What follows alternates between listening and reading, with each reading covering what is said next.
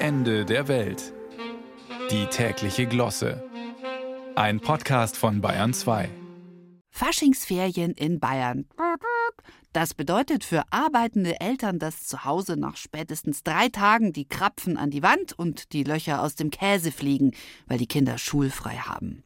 Erfahrungsgemäß kommen Mutti und Vati am Ende dieser Woche aus dem Nervenkostüm gar nicht mehr raus.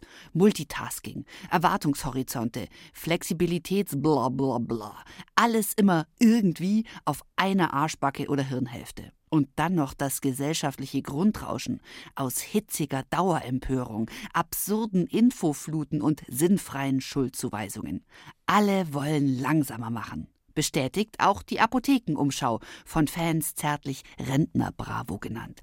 Sie stellt in ihrer neuesten Ausgabe fest, Entschleunigung, also Sachen bewusst langsamer machen, sei einer der wichtigsten Trends mit dieser Erkenntnis hat sich die Apothekenumschau wirklich Zeit gelassen, publiziert damit aber auch schon wieder am viel zu schnellen Puls des Zeitgeistes. Eins nach dem anderen, sagen Leute, die wohl Experten sind. Studien belegen, dass sich das Gehirn nur auf je eine anspruchsvolle Tätigkeit konzentrieren kann. Stimmt ja auch. Sobald ich Bayern 2 im Auto höre, parke ich beinahe auf der Überholspur vor lauter gebannter Konzentration und ernte Hass, weil ich den Verkehr aufhalte. Apropos Verkehr, auch Slow Sex soll ein Trend sein, weiß die Apothekenumschau.